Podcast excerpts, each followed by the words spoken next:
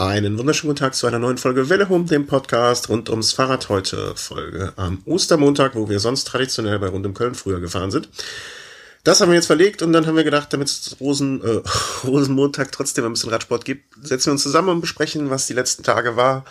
Und ähm, ja, dazu begrüße ich ganz, ganz herzlich endlich wieder in der Runde Thomas ah. aus im Moment München. Hallo. München. Zusammen. Stimmt, in München warst du. Wieder, wieder, ne? Du warst wahrscheinlich ja, in... wieder mal im alten Domizil. Ach, bist du auch in der alten Hütte wieder? Nein, nein, ganz woanders. Ah, okay. Münchner Mietpreise sind ja auch gefällig, da kann man ja öfter mal was Neues sich suchen. Ja, ich weiß nicht, ob du schon mal versucht hast, einen Pudding an, an die Wand zu nageln, aber ungefähr ist es so, hier eine Wohnung zu finden. ja, das war, ich, ich bekomme es ja teilweise mit. Ähm, und der Chris, der, der äh, sehr modern äh, in der Weltgeschichte rumgeturnt ist, aber jetzt wieder am Bodensee Richtig, sitzt. Genau, jetzt wieder da, wo er hingehört. Nachdem er sich da auf Reisen begeben hat. Ja, hallo in die Runde. Wo du hingehörst, das steht noch auf einem ganz anderen Blatt. Folge 146, ein neuer Velo Race und ähm, ich finde, wir sollten, äh, ich habe es noch in den Ablaufplan eben kurz reingeschrieben, machen wir mit der, mit der unschönen Chronistenpflicht, ähm, fangen wir vielleicht an, damit wir es hinter uns haben und ähm, ja, mit Thomas kurz schon im Vorgespräch darüber gesprochen. Ein schlimmer Todesfall gestern bei Gent. Sprecht ihr es doch bitte aus, damit ihr euch blamiert und nicht ich. Gent Wevelgem? Gent Wevelgem, ja. Das, Wer? das L ist, glaube ich, das spricht man nicht. Ah, okay. Ja, ähm, nach dem Unfall ist gestern das nächste Problem an Antoine? Wie spricht man es aus? Antoine Desmortier. Danke. Ähm, ja, verstorben. Ähm, wir sind übereingekommen, dass es so passiert äh, ist wahrscheinlich, dass er äh, in einen Sturz verwickelt war, mehrere Fahrer gestürzt und äh, er hatte danach das unfassbare Pech, ähm, noch von einem Motorrad angefahren, überfahren, wie auch immer es passiert ist, ähm, mit einem Motorrad Kontakt zu haben und danach im äh, Krankenhaus äh, daran an den, an den Folgen dieses Unfalls gestorben, äh, verstorben ist. Und ja, kann man eigentlich nicht so sagen, außer dass man den Angehörigen, weiß nicht, ob er Frau, Kind, was weiß ich was hatte, ähm, den Angehörigen alles Gute oder herzliches Beileid. Sie kriegen es von uns eh nicht mit und aber ne, so ja, er war einer von uns. Irgendwie schade oder tragisch. Wir hatten ja gerade in der letzten Sendung nochmal drüber gesprochen, dass sich so diese gefährlichen Unfälle oder die mit schwierigem Ausgang, dass die sich dann doch häufen. Jetzt hm. doch wieder eine andere Kategorie, ne, wenn es dann gleich um Todesfälle geht. Ja, vor allem ist vielleicht auch wieder ja mal ein Signal, dass mal irgendwie was mit den Motorrädern im, im Fahrerfeld passiert, weil es eine Anhäufung von Unfällen in der letzten Zeit mit Motorrädern, das ist ja schon nicht mehr normal. Ja, es ist, ist die Frage halt auch, ob es an der Anzahl der Motorräder, an der schlechten Ausbildung der Motorradfahrenden ähm, müssen wir vielleicht uns mal zurückschrauben und nicht irgendwie so von jedem Rennen 20 Millionen Fotografien äh, sehen, weil die ganzen Fotografen auf dem Motorrad mit dabei sind. Das sind alles so Fragen, die man sich in dem Zusammenhang vielleicht stellen muss. Ähm, Gerade noch gelesen, also er hat eine Ehefrau. Ähm, man kann einfach nur ja, viel Kraft in so einer Situation wünschen. Und mehr, mehr, mehr können wir da auch, glaube ich, gar nicht zu sagen. Ähm, zusätzlich noch auch wieder Namen, den ich nicht aussprechen kann. Äh, Dan Minker, Minker äh, mit Herzstillstand gestern, auch ein sehr junger Fahrer beim, wo war's? Beim ähm, Kriterium International, glaube ich, ne? Ja. Ähm, 25 Kilometer vom Ziel einfach schlecht geworden, umgefallen und es handelt sich da wohl auch um eine sehr kritische Situation. Das sehe ich noch ein bisschen. Also natürlich, die, die Fahrer sind alle medizinisch so überwacht. Da frage ich mich, wie sowas passieren kann. Ähm, das ist ja jetzt nichts, was von, von jetzt auf nun kommt, aber auch gerade in der letzten Zeit, wo wir mit Markus die Geschichten hatten. Und so passt auf euch auf, kann man dazu nur sagen, achtet auf eure Gesundheit. Und ja, lassen wir das jetzt hinter uns, würde ich einfach sagen. Es ist alles sehr, sehr tragisch und schlimm. Ähm, und schauen wir jetzt nach vorne. Chris, La Dolce Vita. Du hast dich, äh, du hast dich rumgetrieben, äh, ja, in Italien. Richtig. Also war, war, war ein schöner Trip, wenn man ein Stück weit mal das Radsportereignis dabei so ein bisschen ausklammert. Also Mailand war da wirklich fürchterlich. Also ich bin äh, am Donnerstag äh, an den Lago Maggiore gefahren.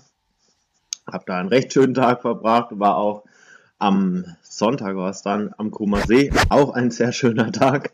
äh, wo ich wirklich sagen muss, so Lombardei-Rundfahrt in der Gegend von Como muss wunderschön sein, habe ich mir dieses Jahr auch mal so vorgenommen, da vielleicht nochmal vorbeizugucken. Aber Mailand an sich war wirklich, was die ganze Verkehrssituation angeht, äh, an, an Chaos nicht zu überbieten oder kaum zu überbieten. Also fürchterlich. Okay. Ähm, beschreib mal ein bisschen, also ihr, ihr, ihr seid nach Mailand reingefahren da mit dem Auto oder wie habt ihr das gemacht?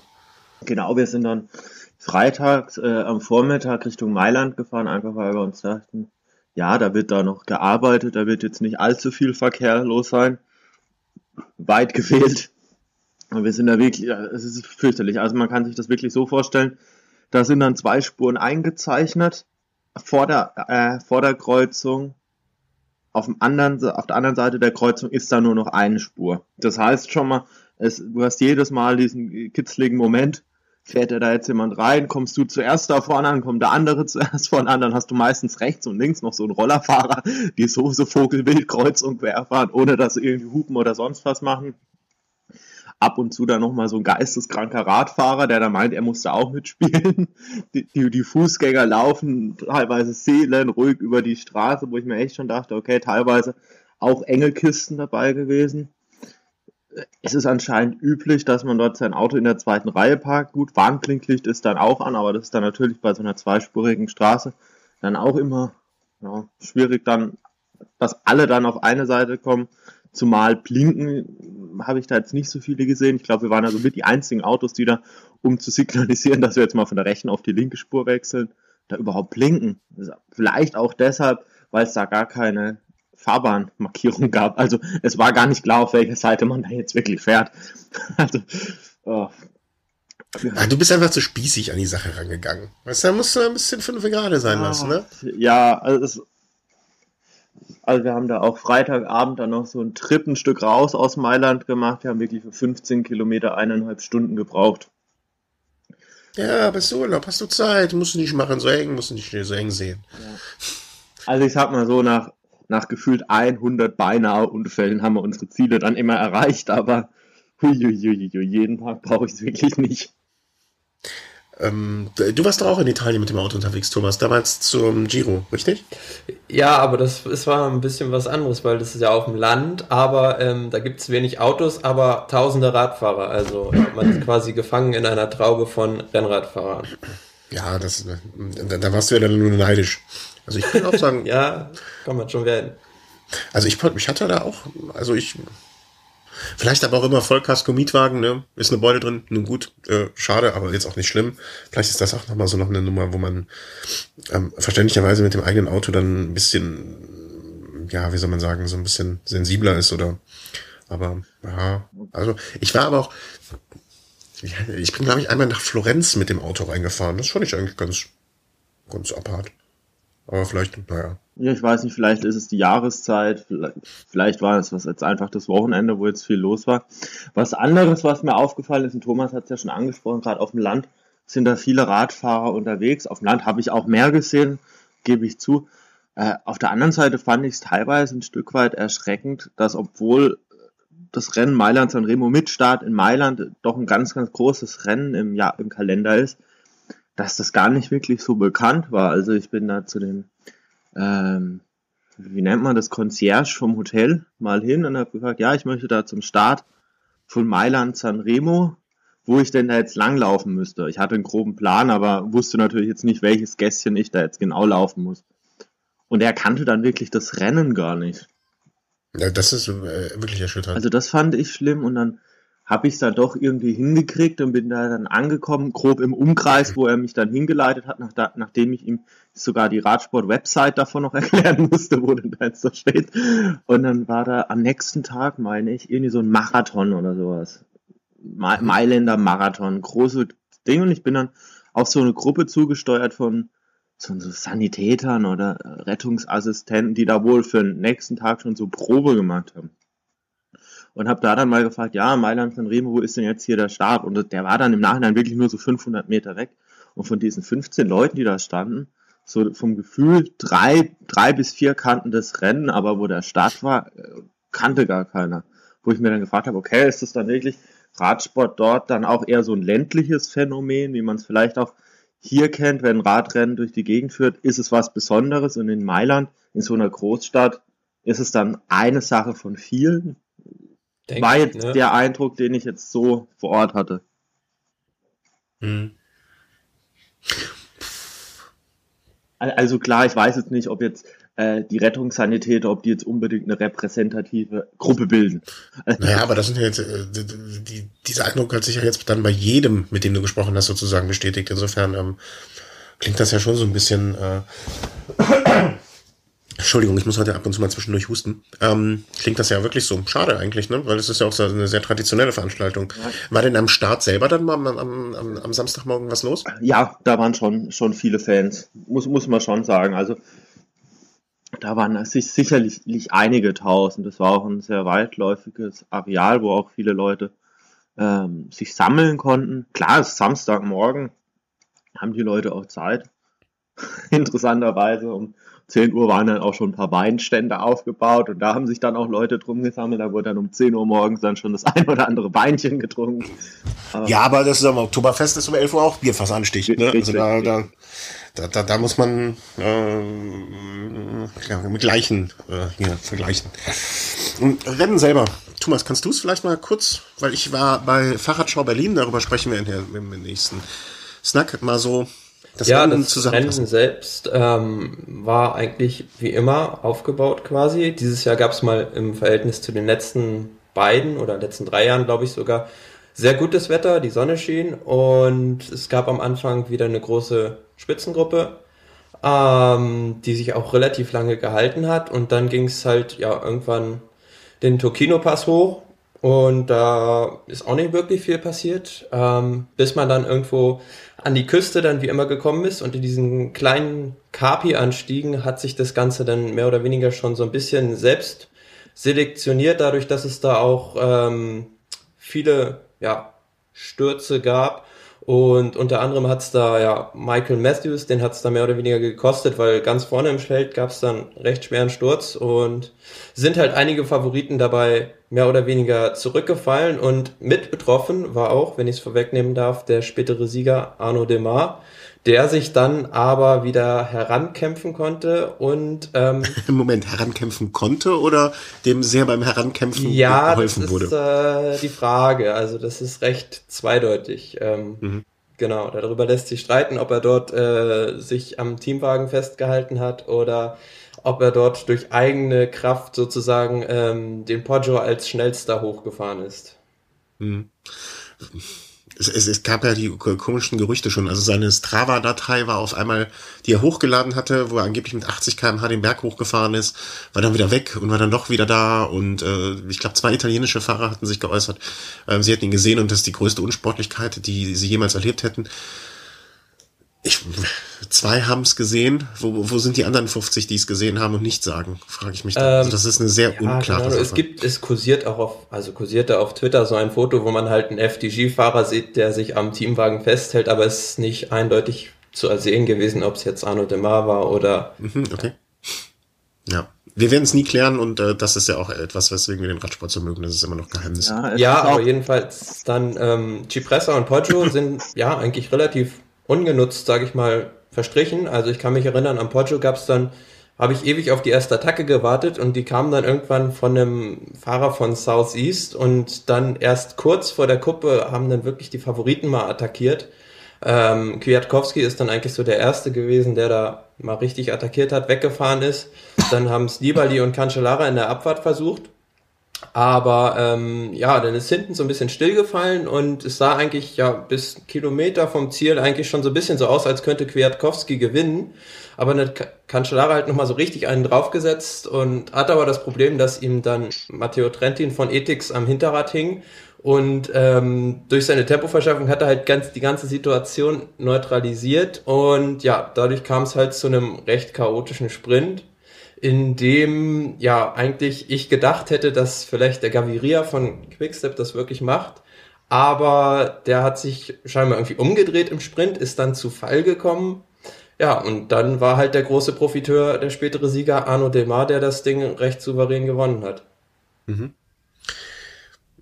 Chris, Du wolltest eben was zwischendurch sagen. Äh, da, da, da bist du nicht zu Wort gekommen. Ja, also mir ging es jetzt, äh, das Ergebnis, ja, ist irgendwie für mich ein Favorit nach dem nächsten, irgendwie so ein Stück weit im Pech dann raus quasi vom Podium runter. Also Matthews habe ich sehr, sehr stark eingeschätzt. Der war ja dann frühzeitig schon raus, ist zwar nochmal in den Dunstkreis des Pelotons zurückgekehrt, aber er hat zu viel Kräfte gelassen. Und Sagan und Cancellara wurden durch das Missgeschick vom Gaviria ja ausgebremst und haben dann gar nicht mehr wirklich eingegriffen. Und Gaviria selbst, den ich 500 Meter vom Ziel, wenn man mich gefragt hätte, hätte ich gesagt, okay, der hat jetzt die besten Karten.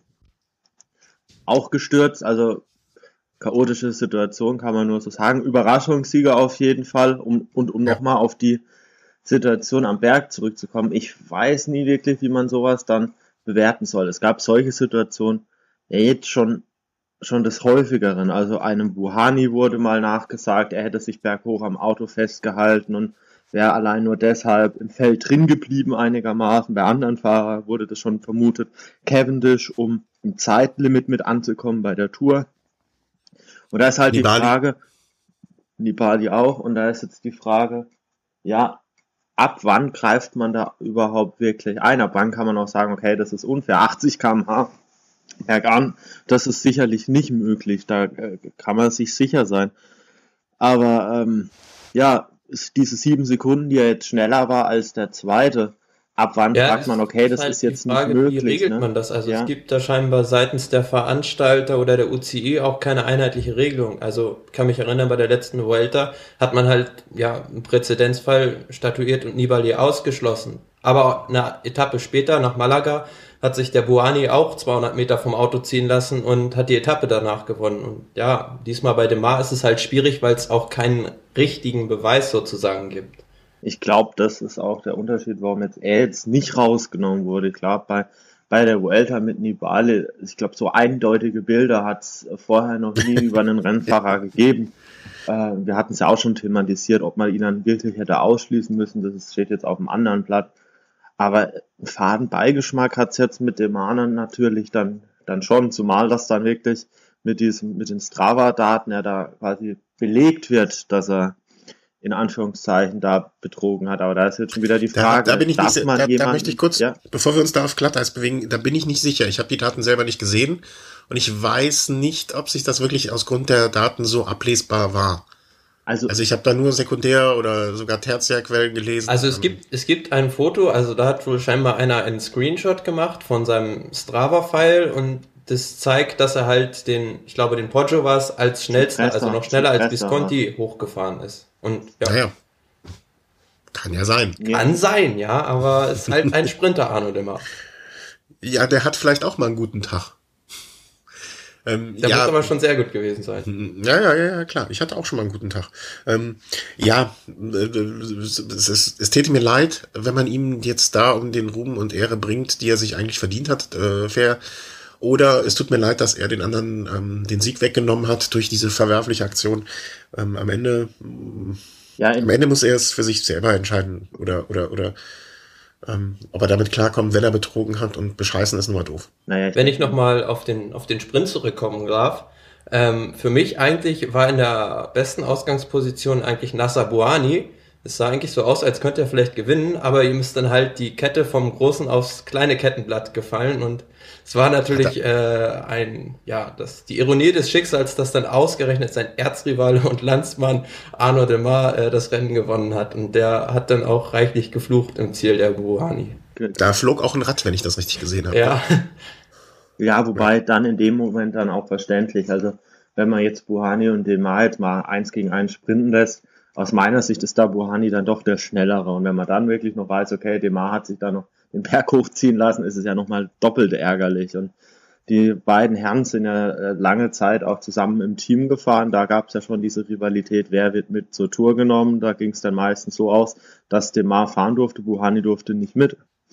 Und das wäre so die Möglichkeit für Buhani gewesen, auch mal zu zeigen, ja, er kann ganz großes Rennen gewinnen. Jetzt ging es halt andersrum aus. Ja. Ähm, äh, äh, also Rennen zusammengefasst, ähm, so grundsätzlich mal Lanzenremo. Ich habe von dir, Chris, hinterher so ein bisschen, ah, ist langweilig, immer das Gleiche und so weiter und hab mir hab da echt für meine Verhältnisse lange drüber nachgedacht. Ähm, vielleicht sollten wir das mal kurz ansprechen. Was, wie ist Mailand Sanremo noch zeitgemäß? Ist es langweilig? Muss es verändert werden? Ähm, um meine Meinung mal vor, vorab äh, hier in die Runde zu schmeißen. Ähm, ich finde Mailand Sanremo genau so, wie es ist, richtig. Weil es gibt meiner Meinung nach nicht so viel Rennen für astreine Sprinter, die sie gewinnen können.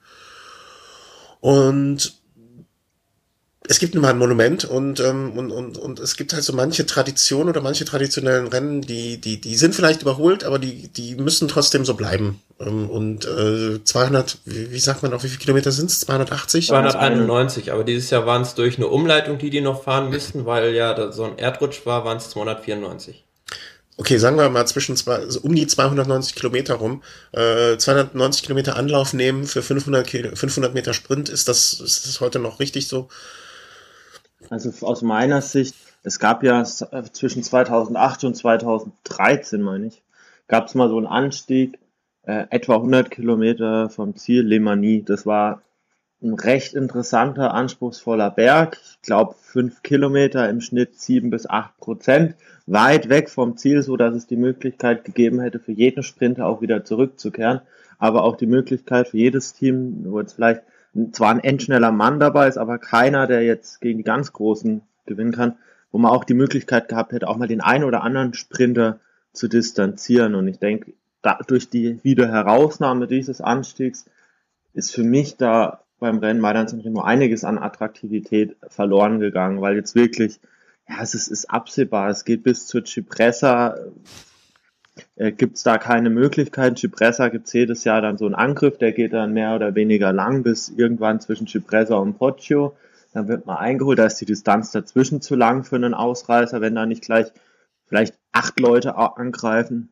Und Poggio ist dann auch einfach zu leicht. Ich meine, das sind jetzt, wie viele Kilometer sind das? Vier Kilometer, irgendwie im Schnitt unter vier Prozent. Ja, mir, mir fehlt da irgendwie der Reiz. Also es gab, mhm. gab ja vor zwei oder drei Jahren auch mal diesen Versuch mit diesem Pompeianer-Anstieg, aber das Problem ist auch ganz einfach immer im Frühjahr, dass dort ja es unheimlich viele Erdrutsche und sowas gibt und diese Berge halt nicht immer befahrbar sind. Das ist vom Veranstalter gar nicht so leicht, da so ein selektives Rennen dann herzustellen. Ja, also, mhm. also der Pompeianer, der wäre ein Stück weit für mich auch schon ein Stück zu viel gewesen. Also damit hätte man die ganze Charakteristik verändert. Also dann wäre das ja schon in Richtung Ardennenrennen schon fast gegangen von der mhm. Topografie in den letzten, auf den letzten Kilometern. Aber gerade dieser eine Anstieg, so 100 Kilometer vom Ziel, der hätte dem Rennen da auch eine gewisse Spannung äh, einfach verschaffen können. Stell dir vor, 100 Kilometer vom Ziel, alle Sprinter noch mit dabei, dann macht ein Team richtig Dampf an dem Anstieg, lass es das Team von Cancellara sein oder von Sagan oder von Van Avermaet, die jetzt einfach die ganz schnellen Männer da abschütteln wollen.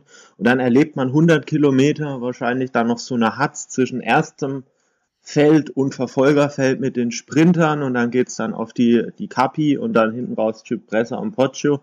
Ich denke, das würde einfach das Rennen spannender machen und das Ganze nicht auf die letzte halbe Stunde, sage ich jetzt mal, begrenzen mhm. oder auf den letzten Sprint. Okay, damit, damit kann ich, damit zum Beispiel könnte ich leben, weil das wäre ja keine, das würde zwar das Rennen grundsätzlich verändern, aber es würde im Prinzip jetzt nicht daraus, äh, wie du es gerade meinst, den Ardennen-Klassiker machen oder ein, oder ein bergiges Rennen, es wäre immer noch ein Rennen für die endschnellen Männer. Und das ist, was ich genau meinte. Ne? Es gibt halt, es gibt halt sehr wenig Rennen für Sprinter. Abgesehen von den, äh, von den Grand Touren oder den Rundfahrten. Aber so ein Eintagesrennen nur für Sprinter gibt, welche fallen einem da sonst groß noch ein? Die Cyclassics. Ja, die, Cy die Cyclassics. durch die Hereinnahme des Vasebergs. Bergs. Ja, äh, da unterschätzt den auch mal nicht. Das Alp d'Huez Hamburgs, ja. ja. Ich bin den schon mal hoch, mal hoch. bin da schon mal hochgelaufen. Also ist schon ja, ein steiles Ding, aber man kann da von unten schon das Ende sehen. Ja, ja, aber äh, um es äh, darauf runterzubrechen, ähm, es würde es würde das Rennen beleben, sage ich mal, aber es würde es nicht so verändern, dass es ja, dass nicht mehr die gleichen heute die Favoriten werden. Und damit könnte ich zum Beispiel sehr, sehr gut ja, leben. Es ist ja auch Jahr für Jahr so, dass es dann heißt, ja, wir wollen den Sprintern das Leben so schwer wie möglich machen, wir wollen das Rennen schwer machen, aber auf ebener Strecke, wenn da jetzt nicht gerade eine Windkante möglich ist, ist es schwer, den Sprintern da auf den ersten 260 Kilometern überhaupt das Rennen, äh, das Leben schwer zu machen. Da gibt's einfach keine Möglichkeiten. Und Cipressa und Poggio sind jetzt beides keine Anstiege, die jetzt sonderlich steil sind. Und da fehlt aber einfach du musst an doch die Dinger erstmal hochkommen nach 250 gefahrenen Kilometern, ne? Ja, aber die Tatsache, dass ein Gaviria am Ende mit dabei ist, das ist jetzt so seine erste äh, Profisaison äh, auf europäischem Boden. Der Kerl ist 21 oder 22 Jahre alt, der kommt da gleich ganz vorne damit an. Wo ich mir dann schon wirklich die Frage stelle, ist das Rennen noch schwer genug, wenn da jetzt Leute in ihrer ersten oder zweiten Profisaison da vorne um den Sieg mitfahren? Mhm. Kommen wir mal ein bisschen zu, äh, auch aus deutscher Sicht zu dem Rennen. Also ähm, äh, deutsche Fahrer. Du hast ja mehrere äh, Stimmen noch eingeholt dort vor Ort. Genau, also ich, wie gesagt, äh, im Vorfeld angekündigt, bin ich ja in, in Mailand gewesen und da auch am Start, nachdem ich ihn dann gefunden habe. War ja doch ein bisschen schwieriger. Und dann bin ich einfach mal auf äh, Stimmenfang gegangen und dann würde ich einfach mal vorschlagen, spiel doch mal die erste Stimme, die wir da eingefangen haben, ein. Ich denke, man kann mit Simon Geschke anfangen. Ja. Simon Geschke, äh, letztes Jahr und vorletztes Jahr oder vorletztes Jahr guter 13. hier, John Degenkolb ist nicht dabei, Tom Dumoulin, jetzt alle Karten auf Simon Geschke? Äh, von- aus Teamseite ja und ähm, wir haben trotzdem noch äh, ein, zwei andere Optionen, aber äh, ja, größtenteils ist jetzt äh, der Plan für mich. Für mich der Radsportmoment aus deutscher Sicht, letztes Jahr dein Tour de France Etappensieg, führt heute der Sieg auch über eine frühe Attacke, Attacke vielleicht schon auf der, bei der Cipressa oder wird es wieder auf einen Sprint oder Attacken am Poggio hinauslaufen? Äh, ich denke, Cipressa ist es noch zu früh. Dafür sind einfach zu viele Teams gut organisiert und wollen ihre Fahrer ähm, eine Siegchance ermöglichen. Deswegen denke ich, entweder äh, ja, am, am, wenn es nach Attacken geht, denke ich, oben am Poggio ist, ist eine Chance und ähm, ansonsten wird es einen Sprint aus einer kleineren Gruppe geben. Und die Form ist dafür gut, da auch mitzugehen? Ich hoffe, ja. Es ist halt tagesformabhängig. Es ist bei Eintagesrennen immer so eine Sache. Äh, aber der Plan ist auf jeden Fall. Für mich ist ist es, äh, je kleiner die Gruppe, desto besser. Ähm, von daher, ja, also ge- gegen die reinen Sprinter habe ich auch, auch keine Chance, ganz weit vorne zu landen. Von daher wäre es für mich am besten, wenn die Gruppe so klein wie möglich ist. Okay. Und nach Mailand Sanremo Ups. Na, was war denn das? Äh, Müssen wir mich noch am mal besten, wenn die Gruppe äh, loslegen. und nach Mailand Sanremo dann die Klassiker und vielleicht auch wieder die Tour? Ja, das ist jetzt der grobe Plan erstmal. Jetzt die, die Ardennen-Klassiker sind mir sehr wichtig und danach ist eine kleine Pause und dann äh, geht es hoffentlich Richtung Tour. Dann viel Glück dafür. Schön. Ja, und äh, er hat ein bisschen so beschrieben, wie es dann auch im Nachhinein dann so abgelaufen ist. Also es, Teams waren zu gut organisiert, als dass da an der Cipressa schon wirklich viel hätte passieren können oder es zu gefährlich geworden wäre. Und ja, mit was er auch leider recht hatte, hinten raus, äh, die, die Sprinter waren noch mit dabei und gegen die ist er dann doch im reinen Sprint dann ein Stück weit unterlegen. Hat es aber dennoch unter die Top 20 gepackt, 19. Platz, bester Deutscher. Und ich denke, Und der, und der Fahrer mit dem hübschesten Bart. Äh, auch das. Und da ich denke, da kann man trotzdem von einem guten Resultat sprechen. Ja, ähm, er sagte jetzt, Ardennen-Klassiker sind für ihn sehr wichtig, da wird er jetzt angreifen. Und ähm, siehst, se- seht ihr ihn da auch, also äh, mit Chancen? Also auf jeden Fall. Also ich meine, ist, glaube ich, beim Amstel Gold Race ist er, ist er da nicht sogar schon mal in die Top 10 reingefahren, in die hohe Top 10 oder zumindest nah dran. Also sicherlich ein Rennen, wo er, wo er seine Möglichkeiten hat. Auch äh, Lüttich-Bastogne-Lüttich, denke ich. Je nachdem, je nachdem, wie es taktisch gefahren wird, vielleicht auch eine Möglichkeit, aber die größte Chance sehe ich jetzt beim Amstel Gold Race. Flash Wallon es wird wahrscheinlich zu schwer sein. Ich denke auch eher, also Lüttich und Amstel sind so Sachen, die ihm da eher liegen sollten. Und ja, ich denke, so Top 10 ist auf jeden Fall bei einem der Rennen möglich. Flash Ballon ist immer so eine Sache, da kommt es auch sehr darauf an, wie gut hast du eine Mannschaft, die dich äh, gut in die Mur de Huy fahren kann. Gen Genau, und je nachdem, wenn du da äh, in die Mauer als 40. reinfährst, dann ist eigentlich schon fast absehbar, dass es mit Top 10 nichts wird. Da musst du schon wirklich in den vordersten Positionen da reinfahren. Und da weiß ich jetzt nicht, ob er da wirklich die Mannschaft dazu hat, die ihn da so weit vorne reinfahren kann. Da gibt's sicherlich andere Teams. Ja, aber wir haben es jetzt angesprochen. Bester Deutscher, 19. Platz. So ganz eindeutig mit dem, mit dem besten Deutschen war es gar nicht, weil da war noch ein zweiter Deutscher, der war auch noch ganz, ganz weit vorne mit dabei, hat nur um vier Plätze das Nachsehen gehabt. Das war Paul Voss. Mit dem habe ich vorher auch noch kurz sprechen können. Paul Voss, kurz vorm Start zu Mailand Sanremo, wie sind so die Gefühle, wie die Erwartungen?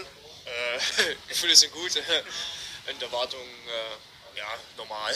Wir hoffen halt, dass wir ein gutes Rennen hinlegen können. Ich glaube, die letzten zwei Austragungen hast du äh, aufgegeben während des Rennens. Sind die Hoffnungen da groß, dieses Mal durchzuhalten und vielleicht für, die beste, für das beste Ergebnis der Teamhistorie bei Mailand Sanremo zu sorgen? Das sind die Ziele, ja. ähm, ja, ich hoffe halt, dass ich äh, diesmal äh, ankomme vorne und dann halt für ein gutes Ergebnis sorgen kann. Ja.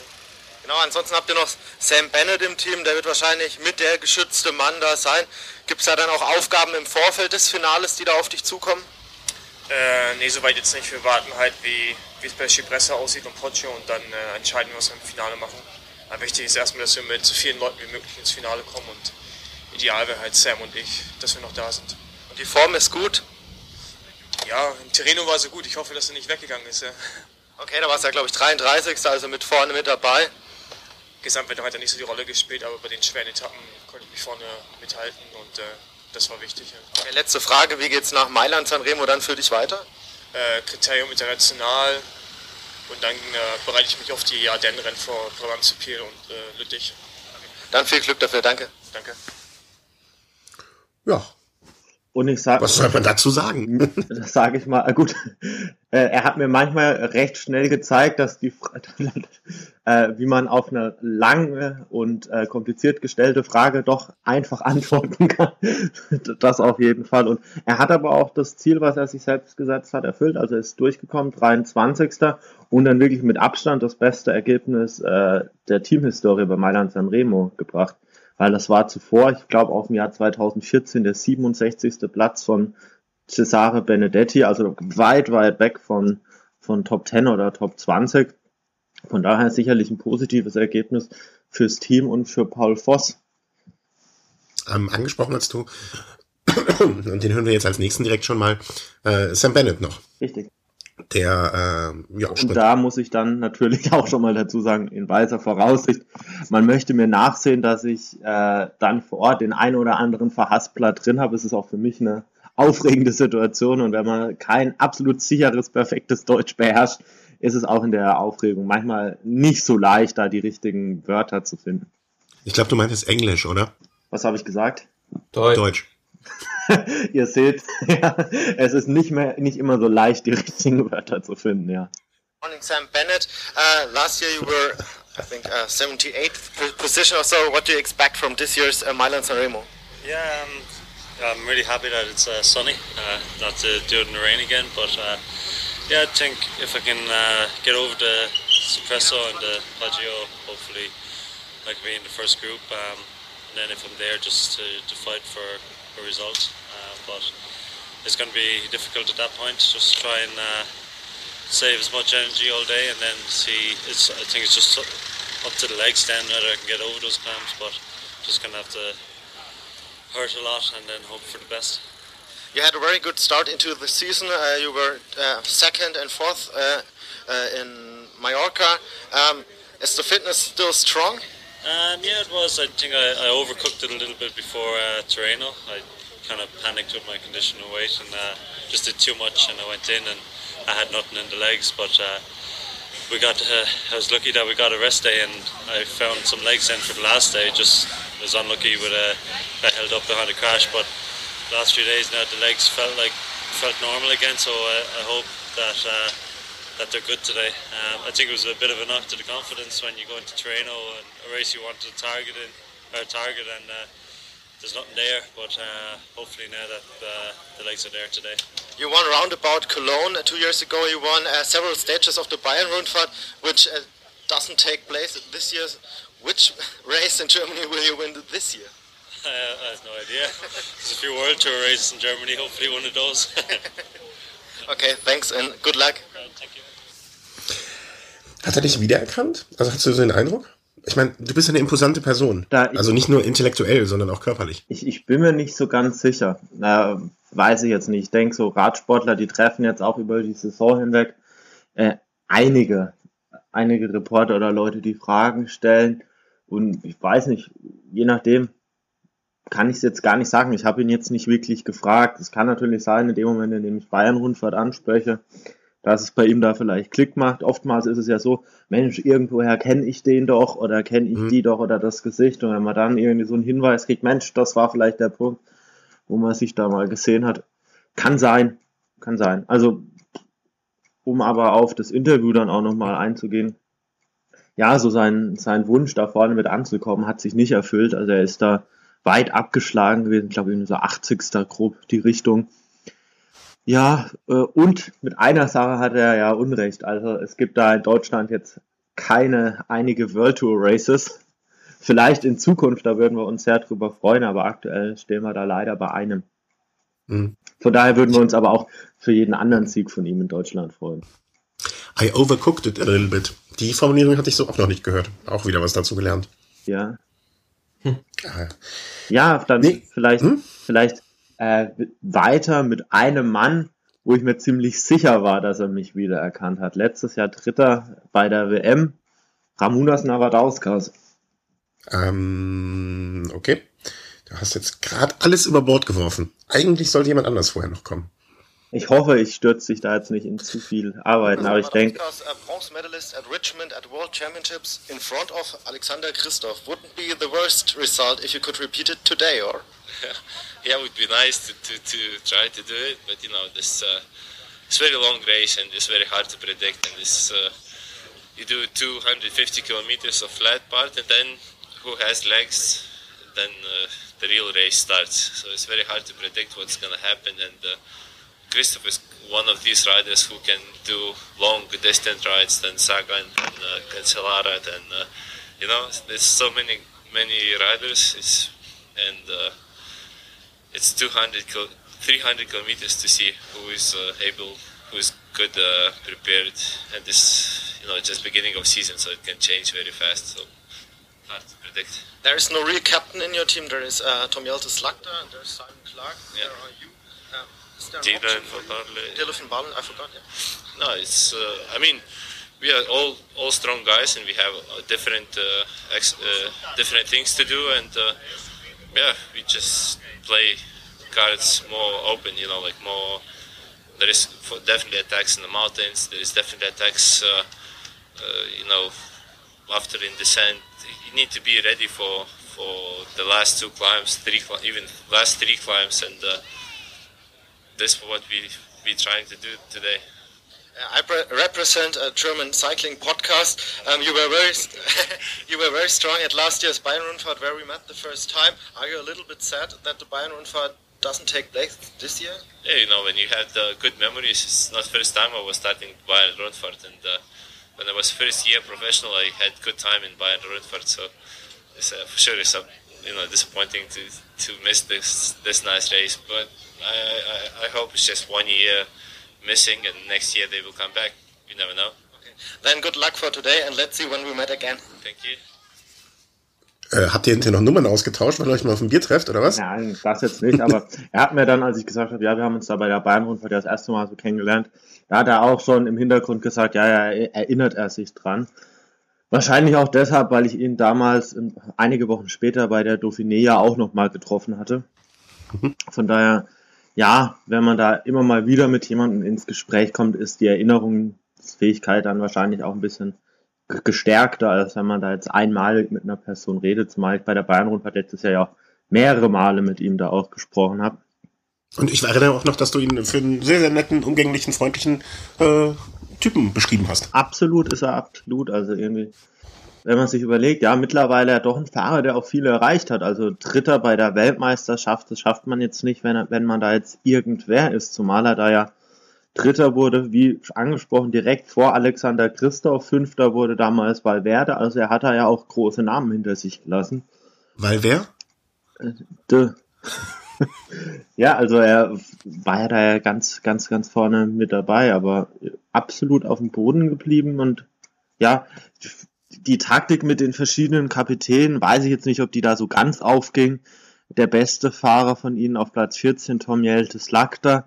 Aber ich glaube, mit der Truppe, hat es angesprochen, das sind jetzt zwar die, die vier Kapitäne, sind jetzt alles keine schlechten Fahrer, aber ich glaube, da fehlt dann halt auch der absolute Superkapitän, den man da auch unterstützen kann. Also ich glaube, da war der 14. Platz war schon fast das Maximum. Wobei Cannondale generell, glaube ich, nicht so das Team für die Klassiker ist, also die eher bei den Rundfahrten anzusiedeln sind. Mhm. Genau, also damit Uran haben sie ja einen starken Mann verpflichtet. Aber dennoch, also ist ja auch schön, wenn es Teams gibt, die ihren Fahrern dann auch mal so Möglichkeiten geben, dann bei größeren Rennen auf eigene Kappe zu fahren und nicht alles dann in ein Muster reingepresst ist. Wir fahren jetzt alle für Cancellara oder wir fahren jetzt alle für Sagan. Ich denke, für die Fahrer macht es einiges interessanter. Ja, das Team ist halt unberechenbarer ne, für, für Außenstehende. Das, das ist halt der Unterschied.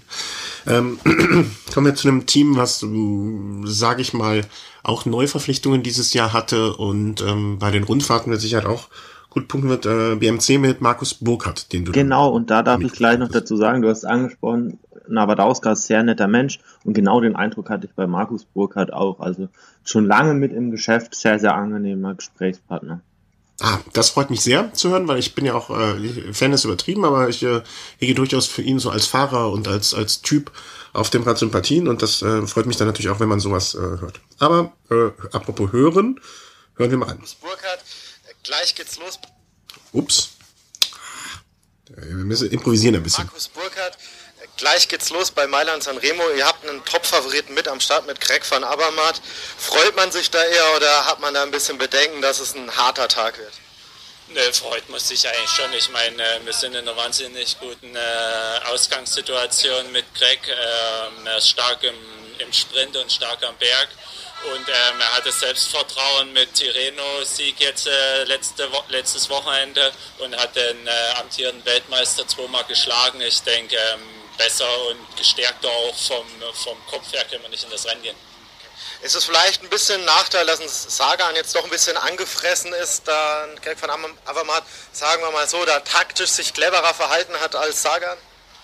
Glaube ich nicht. Ähm, äh, Greg ist trotzdem äh, ist einer der besten Rennfahrer, besten Eintagesfahrer. Und ähm, klar ähm, wird vielleicht Sagan vielleicht dann doch nochmal versuchen, irgendwie ein äh, Prozent mehr rauszuholen. Aber ich denke am Ende, wenn es zum Sprint kommt, denke ich trotzdem, dass äh, Craig wieder die besseren Beine hat. Nicht umsonst hat er ihn jetzt zweimal schon geschlagen. Deine Aufgabe dann an den Capi oder auch an Cipressa da schon mal richtig aufs Tempo drücken, um das Feld ein Stück weit zu dezimieren? Ähm, für daher haben wir die Bergfahrer. Meine Aufgabe wird es mehr sein, vorher ähm, Craig in eine gute Position zu bringen, damit er nicht so weit hinten in äh, ähm, Cipressern äh, reinfährt. Und das wird eigentlich meine Hauptaufgabe sein heute. Jetzt in den vergangenen Jahren hast du auch schon Top-Resultate bei Klassikern erzielt, hast du auch schon mal Gent Wevelgem gewonnen. Jetzt BMC ist ein sehr, sehr stark besetztes Team, was die Klassiker angeht. Philipp Gilbert ist im Team, Greg van Abermatt, früher auch Rinkepier und Ballern. Wie schwer ist es da ein Stück weit auch eigene Interessen hinten anzustellen? Ähm, klar, jetzt hier bei dem Rennen bin ich jetzt nicht ähm, unbedingt Kapitän, aber für Hachelbeke nächste Woche und für die Flandern-Rundfahrt äh, bekomme ich dann schon eine freiere Rolle und kann mich dann im Rennen eigentlich auch schon entfalten. Okay, du hast jetzt angesprochen, die nächsten Rennen, die, die belgischen oder Flandern-Klassiker. Wie geht es danach weiter? Mal eine kurze Pause und dann Tour oder wie geht es da weiter? Ähm, dann fahre ich erst noch Roubaix, ähm, Amstel Gold Race und ähm, äh, noch Liège. Also eigentlich das ganze Frühjahrsklassiker-Programm und dann hole ich Luft, mache eine Pause und würde mich dann auf die Tour vorbereiten. Okay, danke und viel Glück für heute. Danke.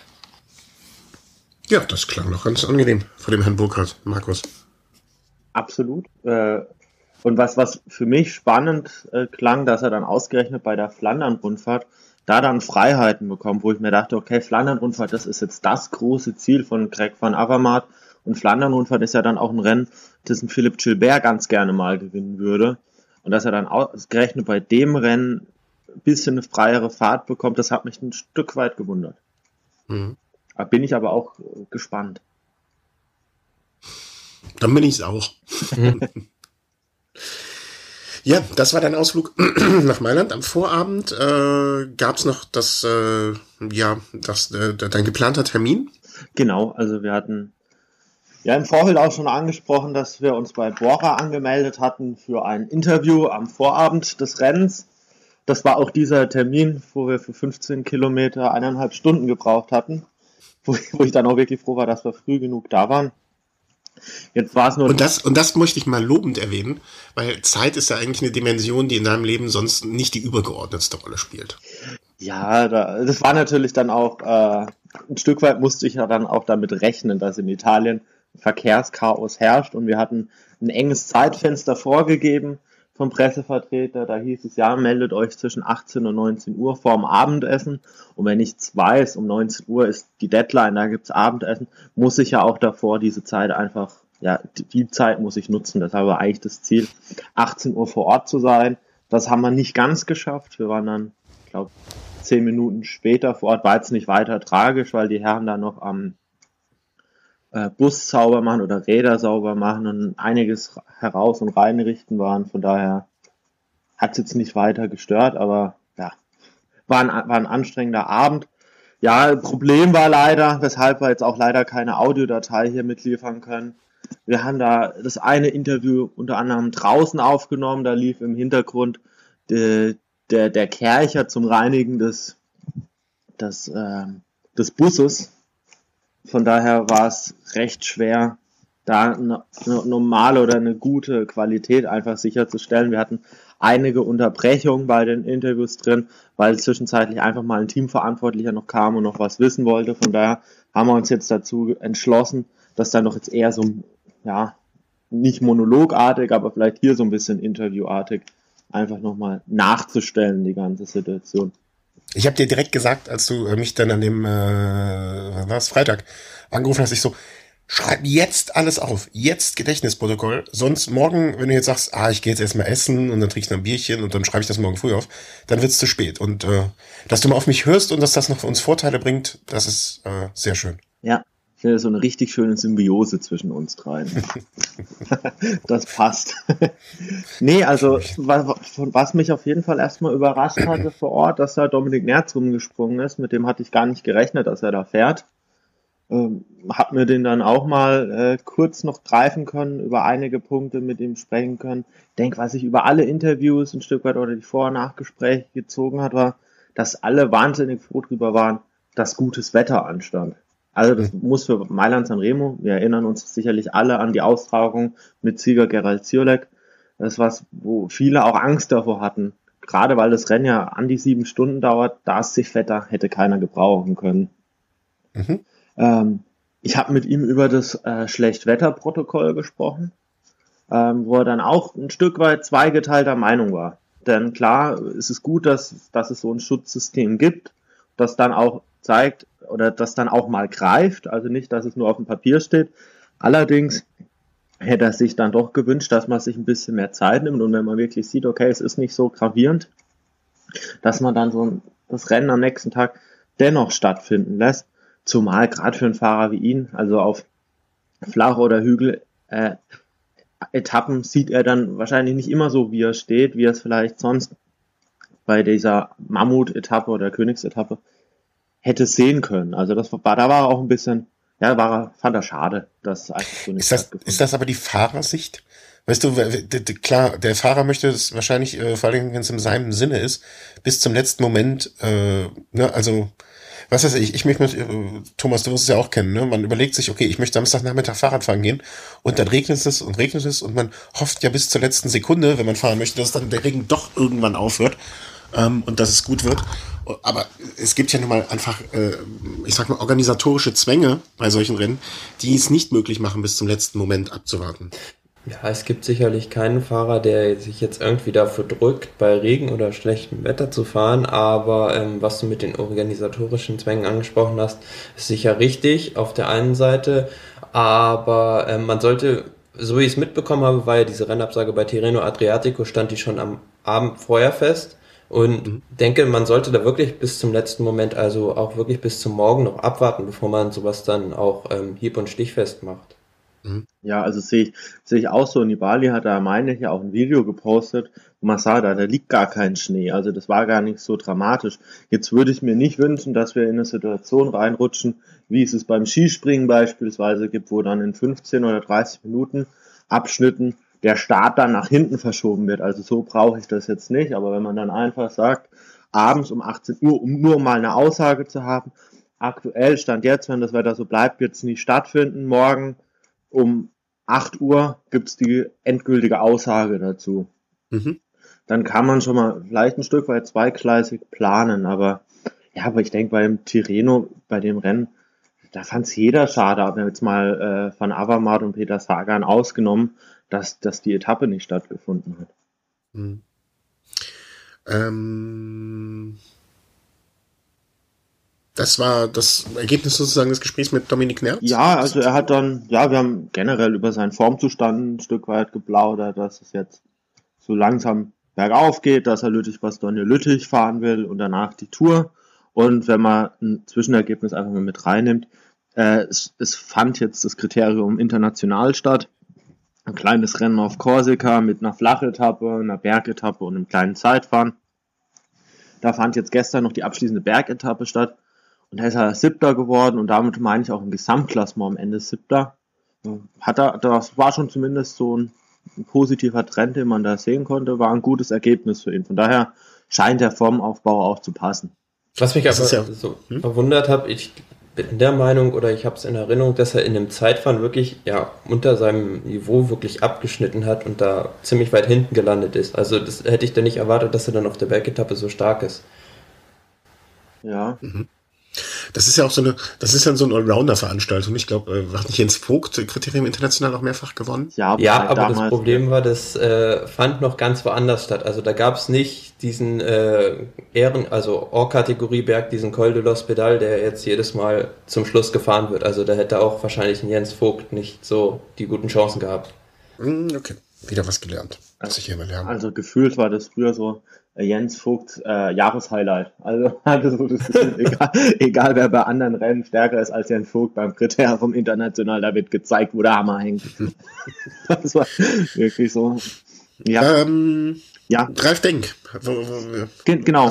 Also neben äh, Dominik Nerz konnte ich dann auch noch mir Ralf Denk greifen. Wir haben dann erst ein, ein paar äh, Worte über Mailand San Remo gewechselt das deckt sich eigentlich ziemlich stark mit dem, was Paul Voss auch vorhin schon gesagt hat, dass er und Sam Bennett da wohl die, die Fahrer sind, die die Kapitänsrolle einnehmen sollten. Top 15 hätte er sich sehr drüber gefreut jetzt im Nachgang. Aber ich denke, mit einem Top 20, Top 25 Resultat, es zeigt zumindest, dass es in die richtige Richtung geht. Mhm. Ich habe dann auch mal mit ihm gesprochen, ja, wie schaut's aus äh, mit Rüdiger Selig? Ja, auch ein schneller Mann, äh, der jetzt von Katjuscha als Helfer von, von Christoph äh, zu Team Bora gewechselt ist.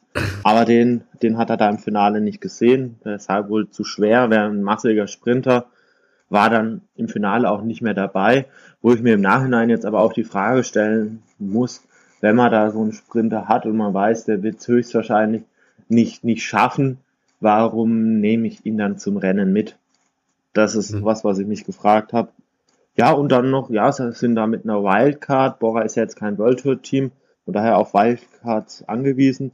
Und dass sie da wieder eine aktive Fahrweise zeigen wollten. Nachgefragt, ob man denn dann wieder diesen Jan Bartha vorne in der Spitzengruppe erwarten können wird, der das eigentlich hobbymäßig fast so macht, also bei jedem Rennen früh vorne raus. Ja, hat er mit einem Augenzwinkern so gemeint, ja, aber da hätten sie auch noch andere Fahrer. Wer das Rennen jetzt verfolgt hat, weiß, Jan Bartha wieder vorne mit in der Gruppe, erste Ausreißergruppe mit weg. Ja, wohl der Mann, der da für das Team Bora so ein Stück weit so die radelnde Litfaßsäule darstellt. die radelnde Litfaßsäule. Sehr, sehr schön. Ja, ist ja, ist ja im Endeffekt eine Werbeveranstaltung oder sie sind da als Werbeträger ja engagiert.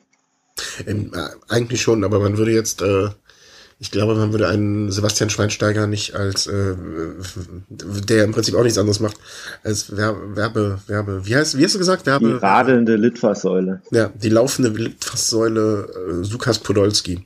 Aber gefällt mir das äh, Bild, durchaus. Ähm, hatte, was kam, was konntest du noch entlocken? So über Talent, wie es weitergeht mit dem ganzen Team und Talentförderung und so Geschichten, gab es da auch was? Genau, also äh, ich hatte das Interview ein Stück weit zweigeteilt. Erster Teil, Mailand Sanremo, zweiter, so ein paar allgemeine Fragen zum Team Bora. Äh, ja, wie die Ausrichtung der nächsten Jahre so aussehen solle. Aktuell sehe ich das Team als recht ausgeglichen an.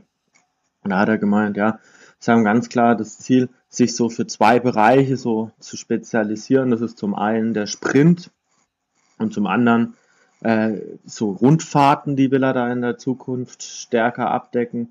Und ich denke, das sind auch zwei äh, Ziele, die man auch in den letzten Jahren immer stärker verfolgt hat. Also man hat jetzt für den Sprint einen Phil Bauhaus, also einen starken jungen Nachwuchssprinter aus Deutschland verpflichtet, hat einen Rüdiger Selig jetzt dieses Jahr dazugeholt und für die Rundfahrten mit Emanuel Buchmann letztes Jahr Silvio Herklotz dieses Jahr äh, gezeigt, dass man da auch wirklich diese zwei Spezialisierungen da verfolgt. Was im Umkehrschluss jetzt halt auch heißt, dass man nicht so das Hauptaugenmerk auf die, die Klassiker legt. Also mhm. da ist jetzt ein Paul Vorsitz zwar bei dem Rennen jetzt 23. geworden, aber da hat man jetzt nicht unbedingt vor zu sagen, gut, wir verstärken jetzt unsere Klassiker-Fraktion, dass es vielleicht jetzt mal in ein, zwei Jahren da in die Top 15 oder Top 10 reingeht. Mhm.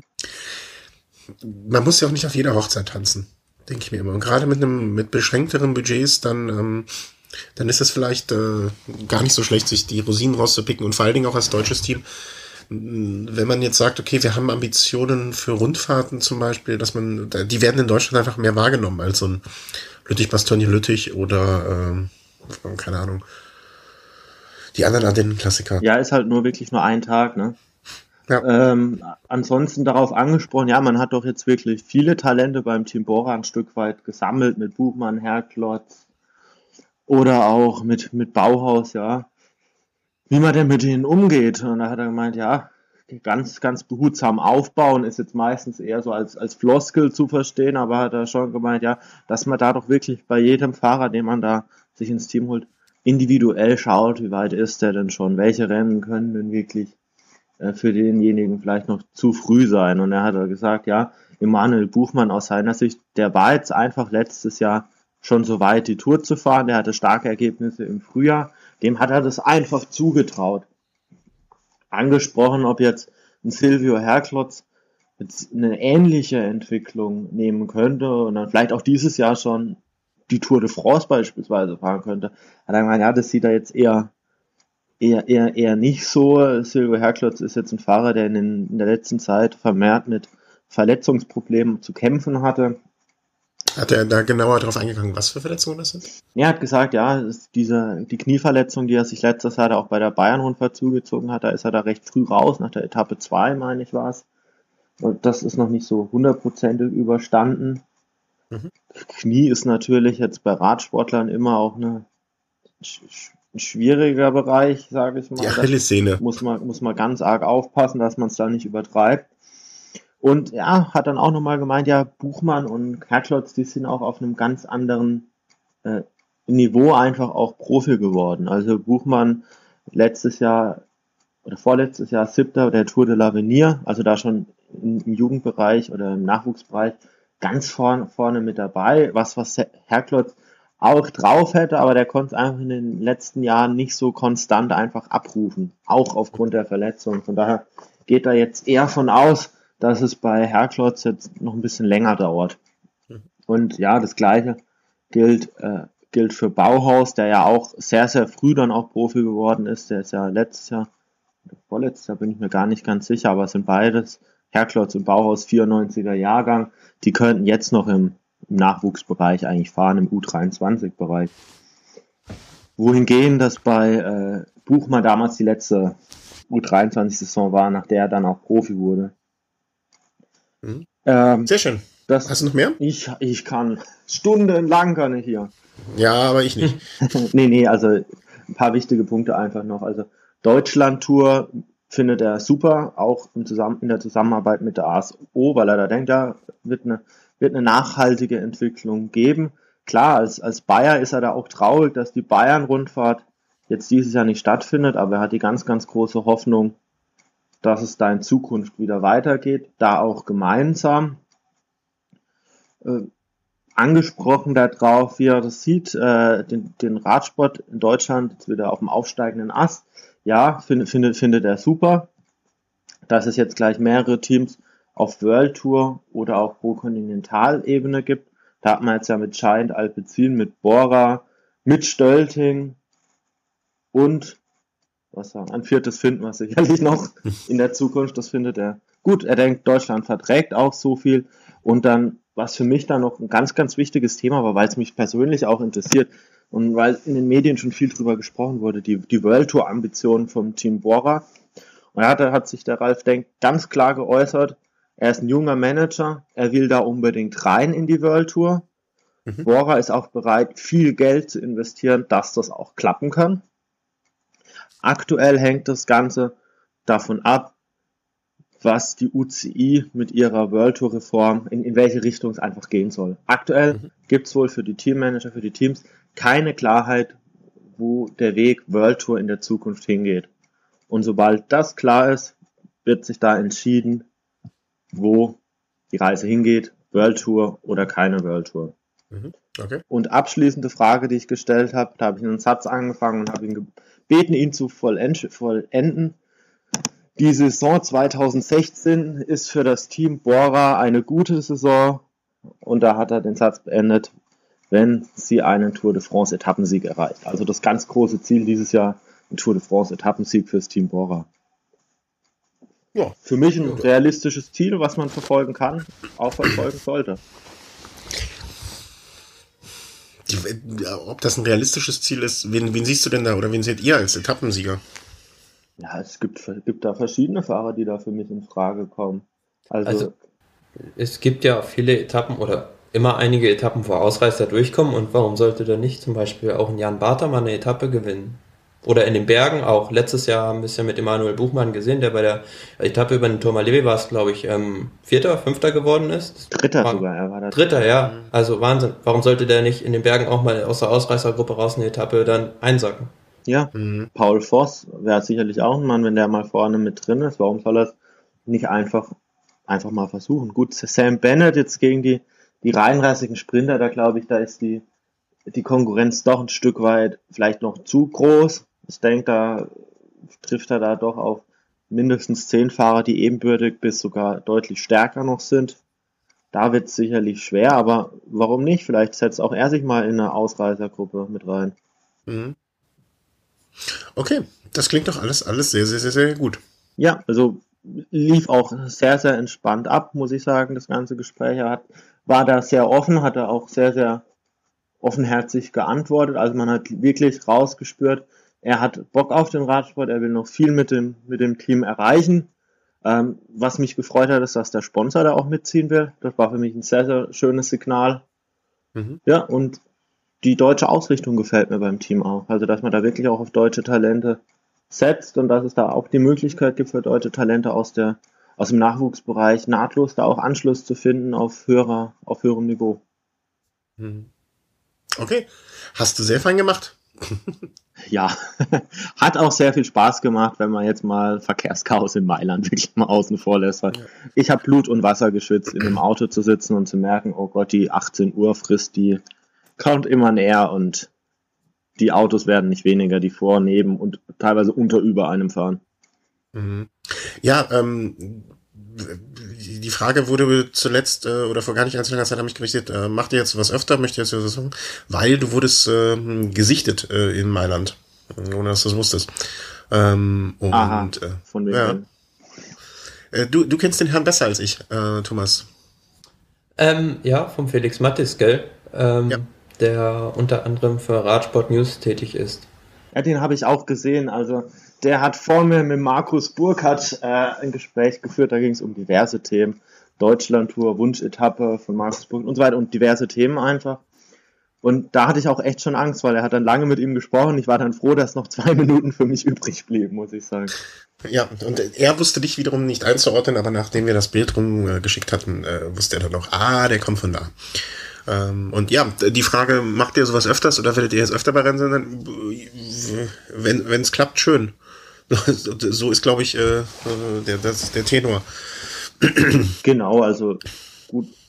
Grundsätzlich ist das Ganze für uns Hobby, für, für mich auch. Also ich bin in erster Linie ein ganz, ganz großer Radsport-Fan und wenn man dann einen Urlaub damit verbinden kann, vor Ort zu sein, mache ich das sehr, sehr gerne.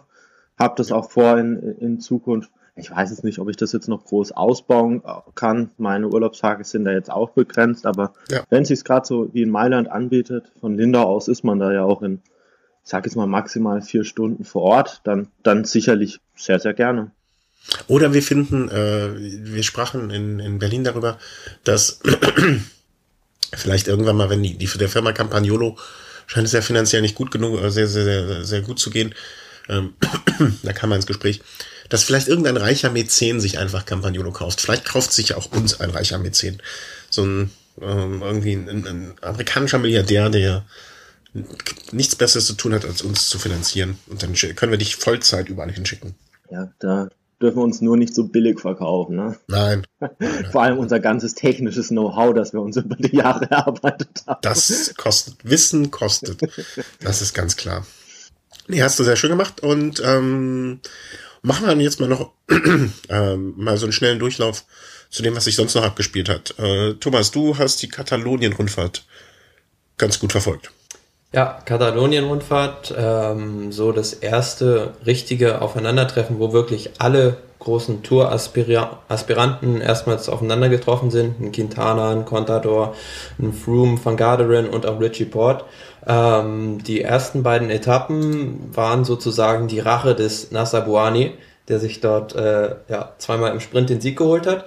Aber danach, da gab es ähm, eine ganz interessante Bergankunft, La Molina, wo, ähm, ja, es war ein Berg, ähm, bisschen länger, glaube ich, 10 Kilometer oder so, wo Sky wirklich die ganze Zeit ähm, gearbeitet hat. Und da dachte man so, ja, Chris Froome oder Garen Thomas werden dann sicher irgendwie die Etappe gewinnen, aber ähm, kurz vom Ziel gab es so eine kleine Abfahrt und dann kam halt nochmal so ein Stich. Und da hat dann ja Daniel Martin, ein Mann, der solche kurzen, steilen Rampen sehr gut hochkommt, ähm, Turbo gezündet und hat die Etappe gewonnen. Und da hat man schon gemerkt, so, oh, ja, zum Beispiel beim Chris Froome, der konnte da einen Contador nicht halten, aber auch Nairo Quintana hatte auf der Etappe ein paar Probleme, hat ein paar Sekunden verloren, aber am folgenden Tag dann, ähm, ja, die Königsetappe, auch mit einer schweren Bergankunft, ein Berg zum Schluss, der richtig lang war. Und da hat ja Quintana schon mal so einen ersten Fingerzeig auch in Richtung äh, Gesamtklassements Favoriten für die Tour de France gezeigt, hat dort ja zweimal richtig ordentlich angetreten und konnte sich dann den entscheidenden Vorsprung auf alle anderen rausfahren und sich dann letztlich auch ähm, am Sonntag in Barcelona den, den Rundfahrtensieg sichern.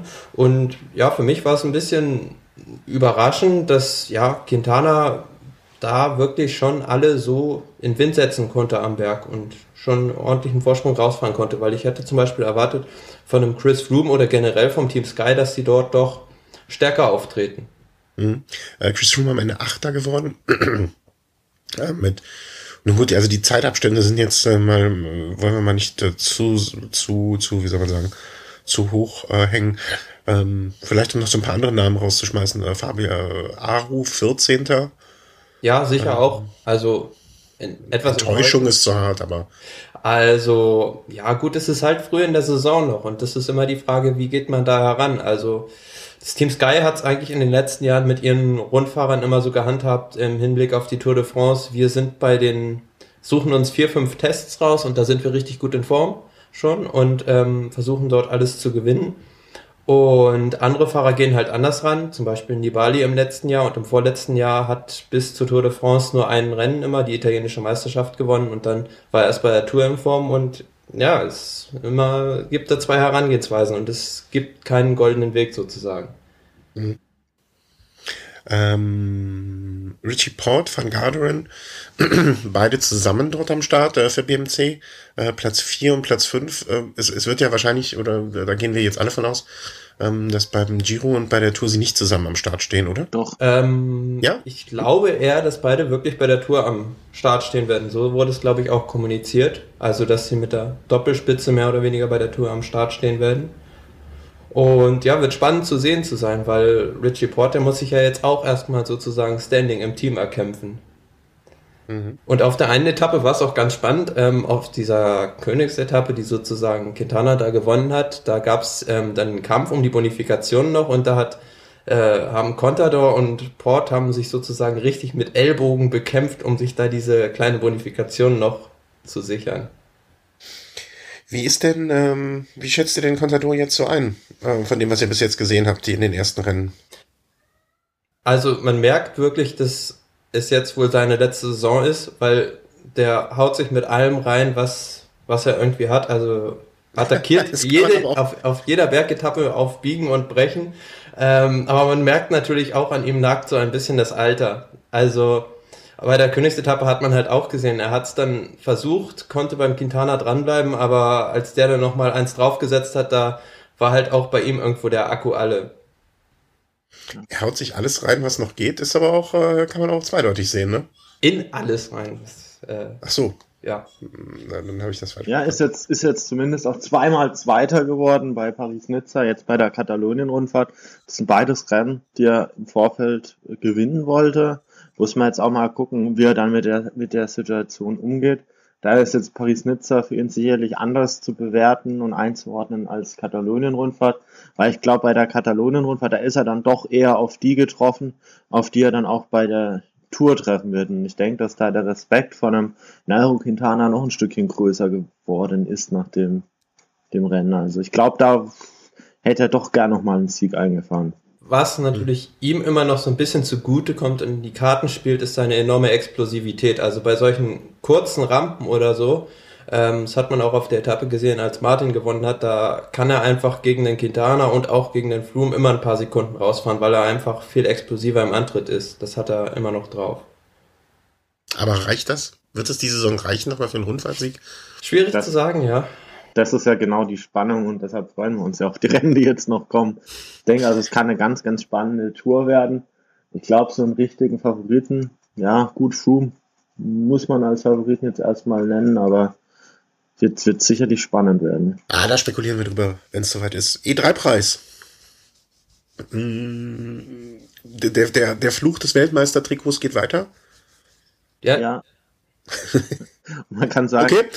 man kann auch wirklich sagen, in dem Fall war es auch wirklich so, da hat Kwiatkowski mal gezeigt, was ohne Weltmeistertrikot dann alles so geht. Ne? Also, ich glaube, vor der Saison hatte ihn jetzt, was Kopfsteinpflasterrennen angeht, jetzt keiner so wirklich ganz vorne auf der Rechnung. Ich persönlich jetzt auch nicht. Ich weiß gar nicht, ob er in der Vergangenheit da öfter mal gefahren ist, aber hat gezeigt, dass er ein ganz, ganz starker Allrounder einfach ist, dass er nicht nur Zeit fahren kann, nicht nur Hügel kann, sondern dass er da auch mal übers Kopfsteinpflaster bestehen kann. Und ja, er hat im Endeffekt ähnlich gemacht wie, wie Greg van Avermaet bei was war's beim Omloop Newsblatt als er Sagan mal hat stehen lassen, war das der Omloped Newsblatt? Ich bin mir nicht sicher. Auf jeden Fall mit einem wahnsinnigen Antritt. Einfach mal, Sagan hatte keine Chance im Sprint.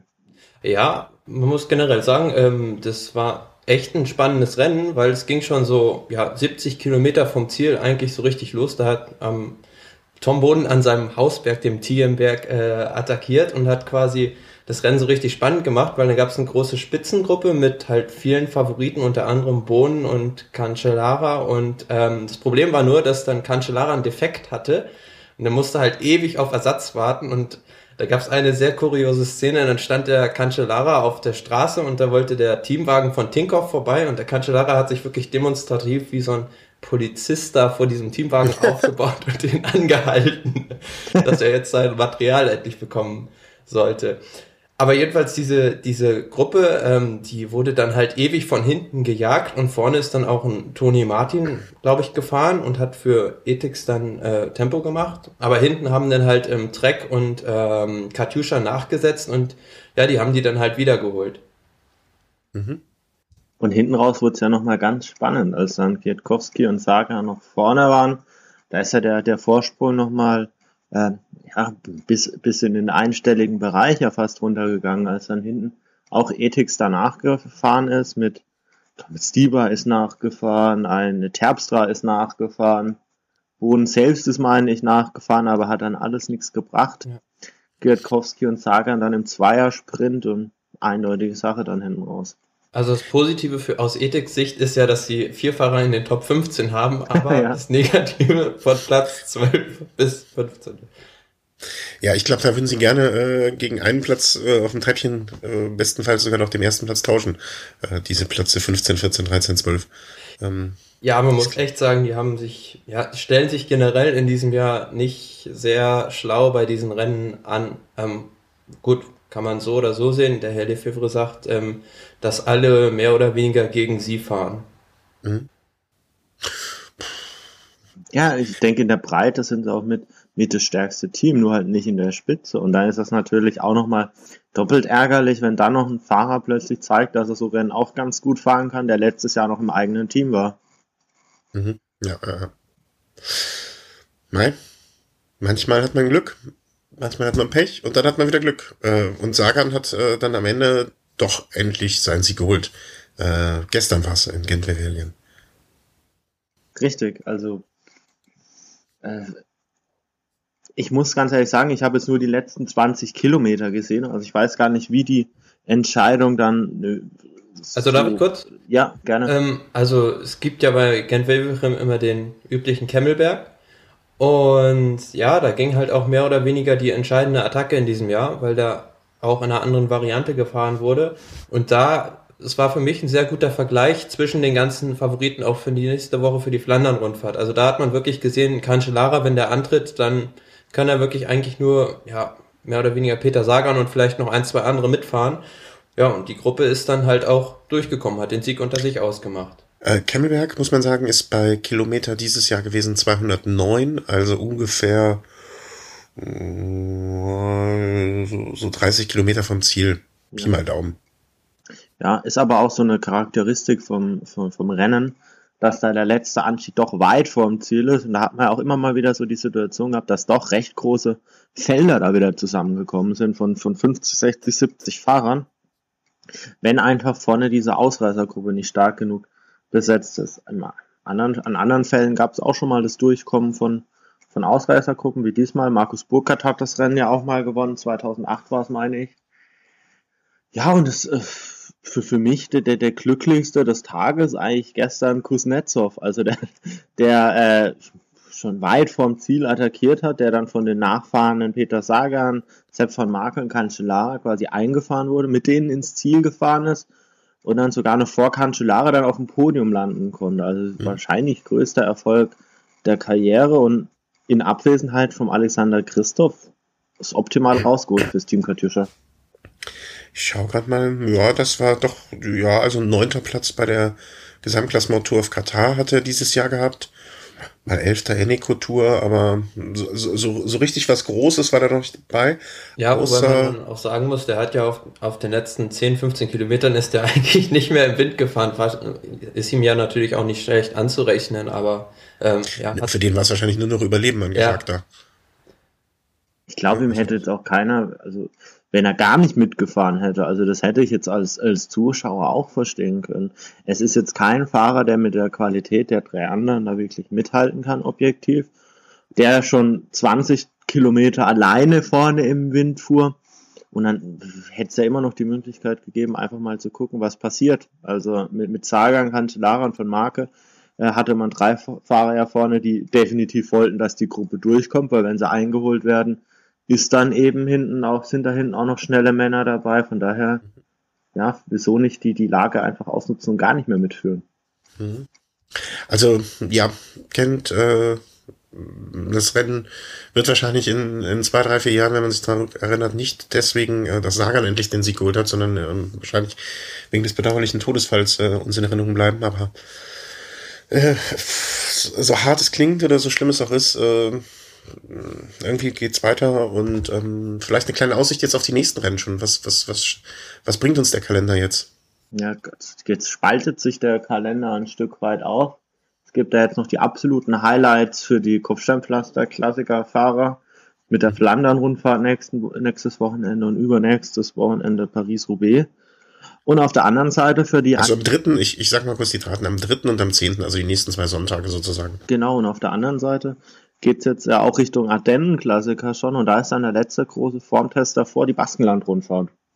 Und da wird man wahrscheinlich auch schon mal ähnlich wie jetzt gestern, dass man sehen konnte, wie, wie sieht's wohl bei der Flandern-Rundfahrt aus, wird man auch bei der Baskenland-Rundfahrt einen ersten Eindruck erhalten, welche Fahrer wohl eher nicht dafür in Frage kommen, da jetzt beim Flash Ballon oder Ludwig Bastogne was zu reißen. Ähm, also das ist die Vuelta Ciclista Alpai Basco. Ja. Okay. Nur, dass ich mal wieder was lerne beim, beim Aussprechen. Ja, also Ronde für Flandern am 3.4., Paris-Roubaix 10.4. und danach ähm, 17.4. an dem Sonntag Amstel Gold, der Flech, Flash Wallon traditionell äh, Mitte der Woche und am 24. Lüttich Bastogne Lüttich. Damit wir immer so die, die, die kommenden, sagen wir mal, drei, vier Wochen Genau. So ein bisschen Und dann. Ende April, dann ist dann quasi so die Frühjahrssaison dann auch vorbei und dann geht's an die großen Dinger. Ja, dann kommt schon Tour de Romandie, Giro d'Italia, Dauphiné und, und, und, und, und, und, und, und, und, und, und, und, und, und, und. Da sind wir mal gespannt. Ähm, ja, das war's, oder? Habt ihr noch was? Ja, sollen wir vielleicht noch mal kurz äh, auf nächstes Wochenende blicken? Also wer könnte Ja, klar. äh, bei der. Flandern-Rundfahrt vorne landen? Ich, äh, ich- sagt ihr mal eure Favoriten und ich werde traditionell wie, wie gehabt mal bei Bet Win nachgucken, was die so sagen. Wie, ich hätte mal gerne die Quote gewusst für Mailand Sanremo. Also da hatte, glaube ich, sogar, ich habe nachgeguckt, die beste Quote hatte Alexander Christoph, aber ja. Nee, ich meine, was, was hätte man mit dem Sieg von ähm, Thema. Demar äh, holen können? Ja, viel auf jeden Fall, aber da gehe ich auch von aus, ja. Ähm, ja, wer, wer sind euch eure Favoriten? Ja gut, also die, die altbekannten ein Stück weit. Cancellara, der wird sicherlich nach den zwei vierten Plätzen bei den letzten Rennen nochmal bei seiner letzten Flandern-Rundfahrt nochmal alles probieren. Dann gut, Peter Sagan wird sich an sein Hinterrad heften. Man muss mal gucken, wie Greg van Avermaet, ob er sich von dieser Krankheit dann nochmal komplett erholt. Ein Fahrer, den ich wieder ganz vorne gern sehen würde, wäre auch der Benot. Der hat mir jetzt immer gefallen, weil gestern auch wieder in einer, bei einer Attacke dabei.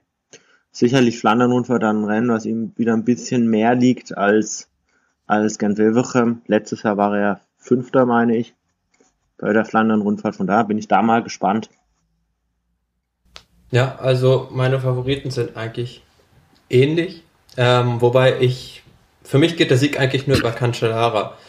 Eigentlich aus dem Grund, weil er ist dieses Jahr nicht in der Position, dass wenn er jetzt angreift, ihm sofort alle auf dem Gepäckträger sitzen und das eigentlich alle nur gegen ihn fahren, wie es schon teilweise 2010 oder so der Fall war, sondern ähm, er hat nicht mehr dieses äh, alleinstehende Herausstellungsmerkmal, dass er wirklich so der Überfahrer ist. Aber 2014 war es eine ähnliche Situation und da hat er auch einen Sprint aus einer kleinen Gruppe rausgewonnen und ist halt ein extrem endschneller Fahrer. Also ich denke, es wird entschieden zwischen Cancellara, Sagan und Van Avermaet. Ja, damit hast du auch ganz gute sozusagen die die die Wett, die, Wett, ähm, die Wetten wiedergegeben. Cancellara mit Sagan äh, auf eins sozusagen und Kwiatowski, Van Avermaet, Van Marke und Christoph äh, so die nächsten vier Plätze Terpstra, Bohnen, Bossenhagen, Staber, Stieber oder Steiber? Stieber. Lieber. Stieber. Ähm, so unter auf den nächsten Plätzen, das, das sind so die Favoriten.